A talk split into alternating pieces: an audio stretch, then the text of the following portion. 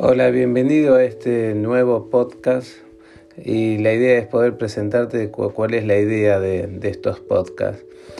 A través del Salmo 105.4 encontré en la nueva traducción viviente, busquen al Señor y a su fuerza, búsquenlo continuamente.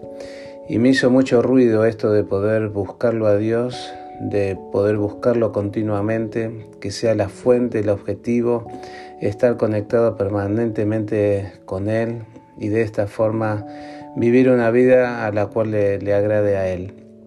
La idea de este podcast son cortos, breves reflexiones que me han pasado, que he compartido eh, a través de fragmentos de, de la Biblia. Así que te animo, si te gusta, reflexionar, pasar unos breves minutos pensando en lo que Dios nos ha dejado, en la impronta que hace en mi vida y que puede llegar a ser en la tuya, te animo a que puedas seguir escuchando estos podcasts. Bendiciones.